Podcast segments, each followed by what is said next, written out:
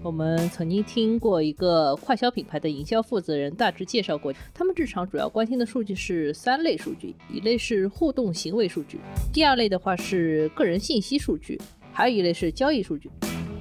据我们这个采访了解啊，就是去年苹果的 iOS 十四它推送了这个 demo 版之后，那阿里内部其实是非常紧张的，他们是连夜召集了好多个部门，跨部门之间开会，要商量对策。发现这个事情最后会对自己这个公司产生两个很大的影响。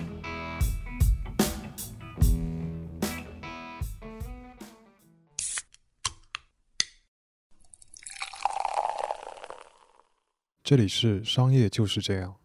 大家好，我是肖文杰，我是徐冰清。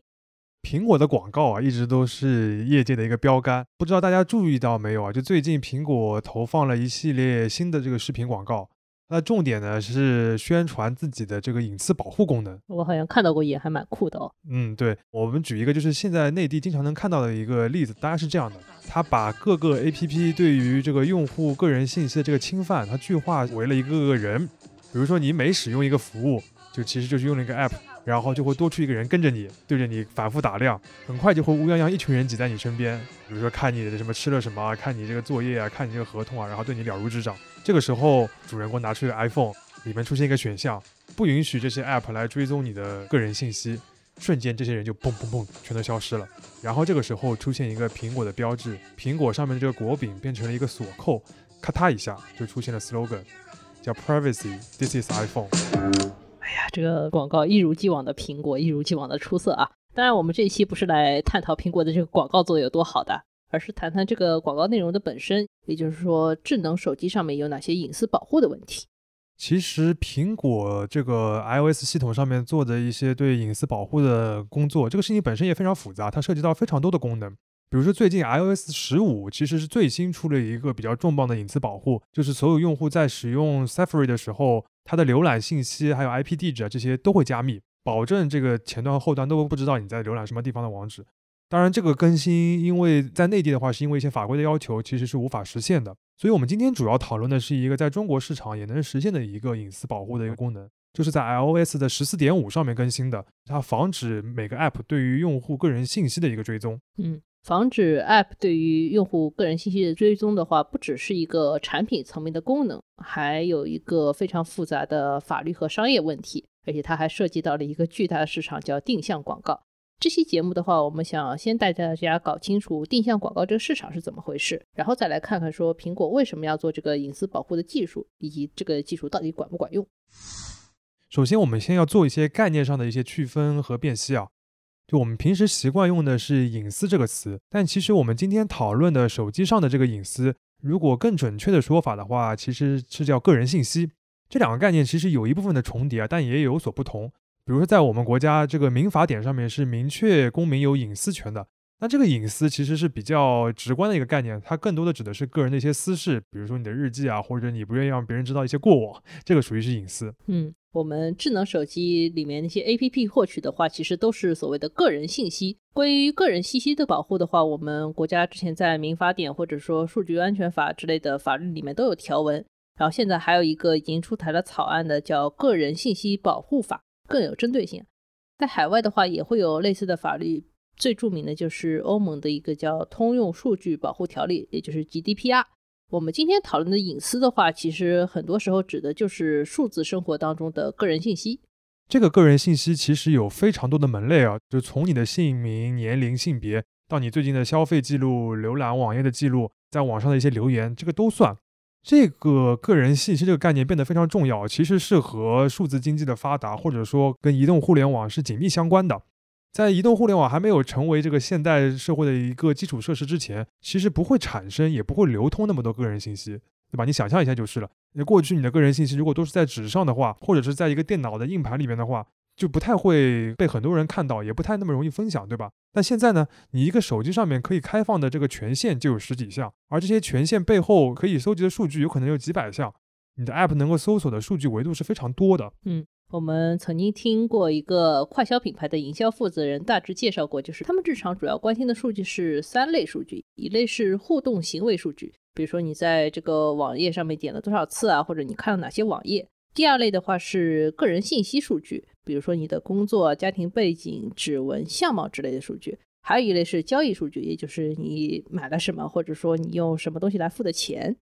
除了变多以外，这个个人信息的数据在这个时代还有一个很大的变化，就是它在技术上是很容易获得的，很多时候只需要一段代码就可以了，就是所谓的买点，对吧？对。那这个个人信息，它这个数据又多又容易获取，而且呢还很和消费者相关，这就使它变得非常有商业价值了。说的直白点，就是这些个人信息的广告价值。大家都是消费者啊，估计大家已经很熟悉自己的广告价值了。简单来说，就是说你的数据可以帮助品牌更精准的来给你推荐广告。这个精准的意思呢，就是说这些广告更有可能来引发你的消费，它的效率是更高的。这个基本上是过去十几年以来互联网巨头们最主要的商业模式之一了。关于这个商业模式，有一个经典的吐槽，就是说这个时代最聪明的头脑都去研究怎么卖广告了，对吧？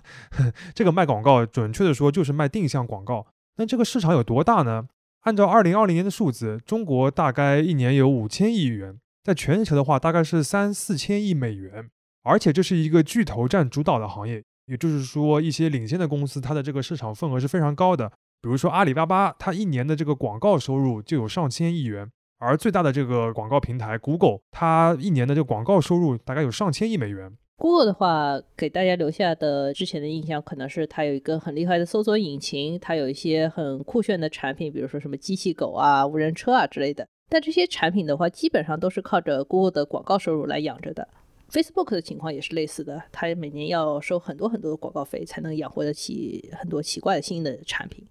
那么从技术上面来说，这些公司是怎么了解到或者说获取到你的个人信息，然后把广告再投放给你的呢？这其实是一个比较复杂的链条。我们挑一个重点给大家解释一下。在智能手机上面，其实有一个很重要的东西叫 IDFA，它的中文就是广告识别符。这是苹果这个手机上面搞出来一个东西，你可以把它理解为你这台 iPhone 的一个 ID。那么这些 App 呢，就是通过这个 IDFA 来知道，哦，我刚刚这个手机买了什么东西，你刚刚玩了什么游戏，或者点开了什么网页。所以所谓的识别你个人信息，并不是通过你的手机电话号码，而是通过这个广告识别符 IDFA 来实现的。嗯，这就类似于我们日常，比如说你带着一个身份证，你拿这个身份证去买了车票，或者去哪里开了个酒店房间，这个系统都知道，其实是通过你的身份证号码来知道的，对吧？在安卓手机上面的话，各系统也会有类似于 IDFA 的这样一个识别符。早前这个识别符都是默认向各类 APP 开放的。当然需要说明的是啊，就是说这类 IDFA 获取的个人信息的话都是脱敏的，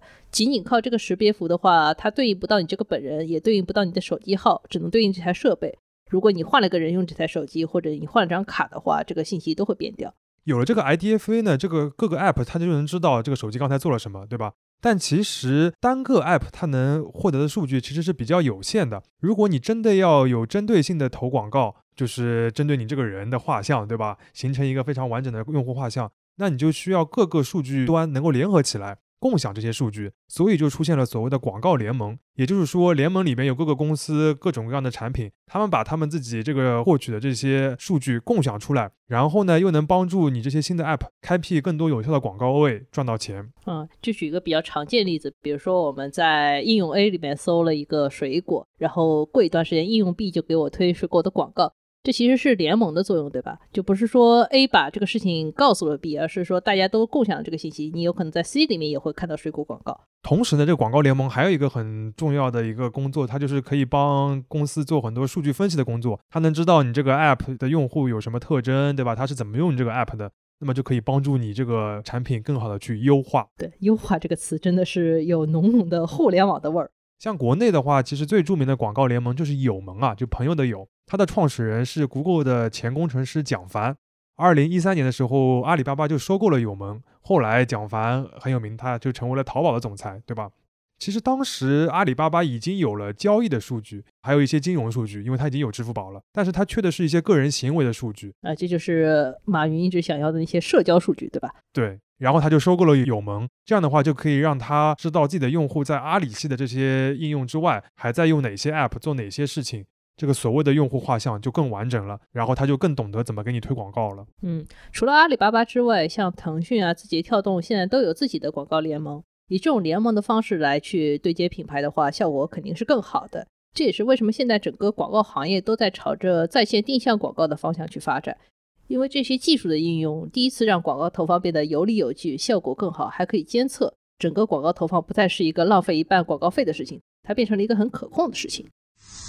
刚才其实我们基本理解了这个个人信息是怎么被这些公司获取的，以及它是怎么帮助这些公司还有广告平台们来赚钱的。接下来我们就可以看看苹果的这个隐私保护，它到底是保护了什么，对这个行业有什么样的影响。iOS 十四点五里面最大的一个更新就是说，用户可以开始自主选择要不要允许这些 APP 来追踪自己的使用数据。也就是说，你要不要开放这些 IDFA 给这些 APP？苹果选择了一个很有意思的方式来告诉你，它是弹出一个窗口，然后告诉你说，现在这个 APP 要开始追踪你的数据啦，你允许吗？那很有可能你就不允许了，对吧？这样一个隐私保护的功能，它背后的这个法律和伦理逻辑其实是非常简单明了的，就是你这些公司拿我的数据，对吧？拿我的个人信息去赚钱了，也不告诉我。然后呢，我也没捞到什么好处。我自己的体验就是点开一个 app，广告弹出来都是我刚才浏览的商品，好像你什么都知道，我很受到冒犯。那这个其实本质上是什么呢？就是个人数据或者说个人信息，它是一种个人的资产。那么它的所有权和使用权是不是应该由这个个人来所有呢？那如果是的话，如果我个人为了获得更好的服务要去分享这些数据，是不是应该经过我明确的一个允许呢？嗯，这个也是目前个人信息保护法规的一个核心的原则，就是你获取信息的话，一定要经过同意。回到商业的这个逻辑啊，可以说对很多 App 来说，苹果的这个 iOS 十四点五的这个更新是挺釜底抽薪的了，就直接断了你获取数据的一个源头之一，对吧？所以可想而知，这些相关的大公司会有很强烈的一个反应。嗯，比如说 Facebook 就强烈反对这件事情啊，他甚至在报纸上登了一整版的广告。然后告诉大家说，苹果这么做根本不是为了保护隐私，它其实只是想让自己掌握这些数据，让竞争对手没有任何数据可拿。而且苹果的 iOS 十四点五这个更新的话，本来是二零二零年九月份就要推出来的，但是整个事情拖到了二零二一年才更新出来，也是因为广告行业的反对声音非常大。当然，最后苹果还是坚持了这个更新，而且他还回应这个 Facebook 那个广告，他就说：“你看，这些公司为了维持他过去侵犯你隐私的这种行为，已经变得多么荒唐了。”嗯，说起来，就是 Facebook 和苹果这两年真的是各种吵架。他们两个除了吵这个数据隐私保护的问题以外呢，还吵过 APP 内付费的抽成比例问题，就是我们前面提过的所谓的苹果税。苹果税这个事情上呢，苹果其实最后多少是有点让步的，至少它针对小的应用开发者的话，降低了自己的抽成比例，对吧？但是在 IDFA 和个人信息保护这件事情上面呢，Facebook 是只能认的。他这个前一段时间就发了一封邮件啊，其实是一个公开的一个声明了，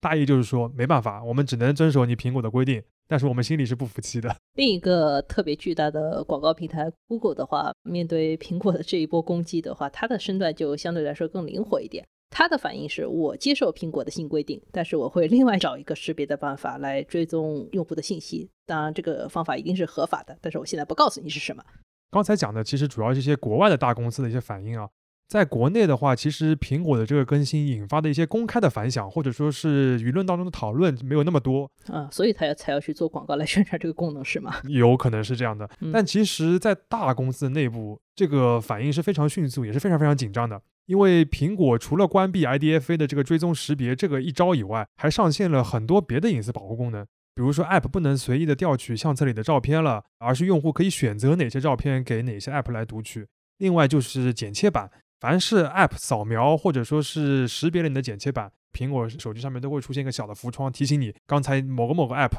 读取了你的剪切板哦。嗯，这些事情的本质就是让 App 获取你个人信息的这个过程变得更透明、更可见，也更容易被用户拒绝了。那对于国内那些很依赖定向广告赚钱的公司来说，生意一下子就很难做了。我们举一个例子啊，就是最典型的例子，就是阿里巴巴。据我们这个采访了解啊，就是去年苹果的 iOS 十四它推送了这个 demo 版之后，那些那个开发者他们已经发现了苹果这个新的功能了。那阿里内部其实是非常紧张的，他们是连夜召集了好多个部门，跨部门之间开会，要商量对策。他们梳理了一圈，就发现这个事情最后会对自己这个公司产生两个很大的影响。一个呢，确实是会让自己获得的一些用户的数据变少了，影响一些业务的开展。主要就是广告推送有可能不那么精准了，不那么有效了。另一个呢，就是会有舆情的威胁，就是消费者还有用户可能会发现，哇，你这个 app 原来一直在拿我那么多数据啊，它会对你产生一个不良的一个感受。嗯，我们举个例子，就是前面提到剪切板这个功能，过去我们很习惯，就是说我们在微信里面没有办法直接打开一个淘宝链接，要去复制一段淘口令，对吧？然后打开淘宝，然后淘宝会给你一个弹窗，把这个商品弹出来。这个功能的话，肯定要复制到你的剪切板。大家都是默认说这个是阿里和腾讯之间的事情。但是实际上的话，淘宝的操作是，无论你之前是否复制了淘口令，只要你打开淘宝，它都要先扫描一下你的剪切板。如果你知道这一点以后，你是不是很不爽？其实你试了这个功能之后，就会发觉很多 app 都是开头就直接会来扫描一下你的剪切板，它是一个标准的动作。哎呀，我这样更不爽了。嗯，但阿里最后是决定这个先下手为强，或者说是赶紧内部调整了一番，他把那些非必要的获取用户的信息的一些行为或者说是功能都取消了。比如说在支付宝的有些页面里边。它本来打开的时候也会去扫描剪切板，还有相册，但其实是对它这个功能没什么必要的，那它就把这些功能都取消掉了。啊，还是做了点好事的啊。就是讲完国内和国外的这些大公司对于苹果这类隐私保护更新的反应的话，我们的听众可能会觉得说，这个事情好像真的打到这些大公司的痛处了，这个就能保证我们的隐私之后不会被这些品牌商随意的拿去用。这些功能肯定是有实际的帮助的，但是效果的话，可能没有你想象这么好。这里边有几个原因啊，首先就是我们刚才提到的这些隐私保护的功能，尤其是比如说提醒你这个什么剪切板啊，然后要你确认啊，这些并不是 iOS 系统独家的一些隐私保护的功能。举个例子，比如说在小米的这个米 UI 的那个十二里边吧，它里边也有一个类似的叫做照明弹的功能，就是比如说你这个有的 app 它打开了你的这个什么录音功能，或者说是获取你的相册啊之类的，它也会有个弹窗的提醒。但是这个功能那时候推起来的时候就没有获得那么大的一个响动，对吧？另外一方面就是说，目前我们主要限制的还是像 IDFA 这样的广告识别服务。它限制的是公司和公司之间共享同一个设备的数据，对吧？限制了联盟之间产生一个完整的用户画像。但是问题是，现在有些公司的业务规模实在是太大了，它根本不需要跟别人联盟，仅仅是通过它自己内部的一个账号系统就可以掌握非常多的个人信息了。这个我们很容易理解啊，又要说到阿里了。比如说一个支付宝的账号或者一个淘宝账号，能够登录很多阿里系的服务。你的衣食住行、吃喝玩乐都能在这个大的系统里面满足，它相当于在一定范围内就已经实现了数据互通。又比如说字节跳动，字节跳动的应用非常多，仅靠自己内部的数据和算法就能给你推荐足够有效的广告了。这个其实核心就是说，这些大公司的账户系统是多少能够取代这个 IDFA 的这个功能的。那么在国外呢，情况又有些不一样，也有些类似的地方。就是说，在国外，大公司与大公司之间这个数据是基本不互通的。比如说，Facebook 它是不可能跟你 Twitter 共享这个数据的，Google 也不会和你 Twitter 共享数据。但是 Google 和 YouTube 之间就可以分享数据的。那人家是一家人，对吧？嗯，所以其实在美国市场，这个定向广告本来就不是那么精准的。就是说，它不可能监测到你每次的行为，然后画出那个特别完整的用户画像，它是有一些偏差的。所以说，苹果这个功能呢，它确实是削弱了这方面的效果，但是它也不可能因为这个新的功能出现，它就活不下去。现在国外也有类似于像阿里、字节、腾讯这样覆盖很多业务的大公司，也有很多账号系统内部的搜索，比如说亚马逊，对吧？所以说，大公司受这件事情的影响呢，也不会那么大，但是他们还是数据是够用的，可以画出一个够用的用户画像。这个其实就涉及到下一个我们很想谈论的话题，就是大公司对于保护用户数据这件事情到底是怎么想的，或者说他们到底觉得这件事情重不重要？嗯，我们可以先简单的总结一下，就是说在规则范围之内的话，大公司会尽可能的去获取用户足够多的个人数据，但是一旦规则变了的话，他们也会非常严格的按照新的规则来，而且越大的公司的话，其实是越正规的。之前不是经常有个比喻嘛，说数据是这个时代的石油，甚至有的比喻更加夸张，对吧？说数据是这个。时代的核燃料，但这些比喻其实都有两层意思啊。首先就是说数据很重要、很值钱，但另一层意思就是说，如果这个数据泄露了，也很危险、很糟糕。嗯，正是因为像数据泄露或者说隐私保护的丑闻都是对于大公司来说非常糟糕的事情，所以大公司会特别注意用户个人数据的使用合规。这个合规的话，有收集合规、保存合规、使用合规和分享合规，分成四个层面。就说谁有这个权限，通过什么方式能接触和处理这些数据，都是有严格的要求的。因为一旦出了问题，造成的威胁就会非常大。假设说一个部门内的数据任意流通的话，就很有可能造成一些核心的敏感信息啊流传出去。比如说用户的生物识别信息，比如指纹、虹膜这些数据，包括一些金融的数据，比如说你这个人到底有没有钱，这流出去的话就不是舆情的问题了，就会变成刑事问题，对吧？但反过来说，在这个合规的范围之内，你是真的很难压抑这些公司去获取数据的一个冲动或者一个习惯。举一个最基本的例子，比如说，在一个公司里边，对于写 App 的一些基层的工程师来说，他的一个本能的反应就是我一次性先拿足所有的数据嘛，对吧？既然这个操作系统可以开放给我这么多权限，我就把这些权限都要过来，我再研究这些东西怎么用，肯定是最方便的，而不是说我现在我只是少量的获取我需要的数据，但到时候我还想要一些新的数据了，我还要再开放一些权限，那就很麻烦。你到时候还不给我了？对。对一个工程师来说，他的想法可能就是这个样子。那么对于一个部门或者说一个公司来说的话，其实也是这样子的。法律和行规的话，其实就是为了防止这种偷懒的做法来伤害到用户。法规必须要给出一个明确的可以执行的规范，来对于获取个人数据的行为进行限制。比如说最基本的就是个人的敏感信息，比如说指纹啊、人脸，就是要保证它只能是最低限度的去获取，而且获取的时候必须明确的告知用户，要给用户一些选择的权利，还要严格的限制分享，严格的有保存的规范。有了这些明确的规定和处罚的规则之后呢，公司才能有动力去改正自己的行为。这种涉及到外部性的事情的话，不管是隐私还是环保的话，都一定要通过这种外部的法规来推动改进。那除了法规这个事情本身很重要以外呢，像苹果这样的公司，它能够在公开的宣传上面强调隐私保护这件事情，至少说明它已经成为了一个行业或者整个社会的共识。而且通过它的这个带头，自我来修正或者是自我来进步，至少也能对整个行业有一个引领的作用。嗯，从单个消费者的角度的话，肯定也有自己的办法来推动保护自己的个人信息。比如说遇到那些对于个人信息获取很不注意的 APP 的话，你可以通过官方的渠道去投诉。你也可以选择直接不用它的服务，用脚投票，对吧？去选择那些注重个人信息保护的 APP 的话，这也是一种方法。在一个商业社会里，消费者权益的保护从来不是单方面施舍而来的，而是要从上到下各个方面努力争取得来的。商业就是这样。感谢收听这一期的《商业就是这样》。你可以在苹果播客、小宇宙、喜马拉雅、网易云音乐、QQ 音乐等平台收听我们的节目。微信公众号“第一财经 eMagazine” 也会推送每期节目的内容。如果喜欢我们，欢迎你在苹果播客等平台给我们五星好评。也期待你在公众号或各个平台与我们交流，分享你感兴趣的话题。我们会尽量回复每一条留言。下期见。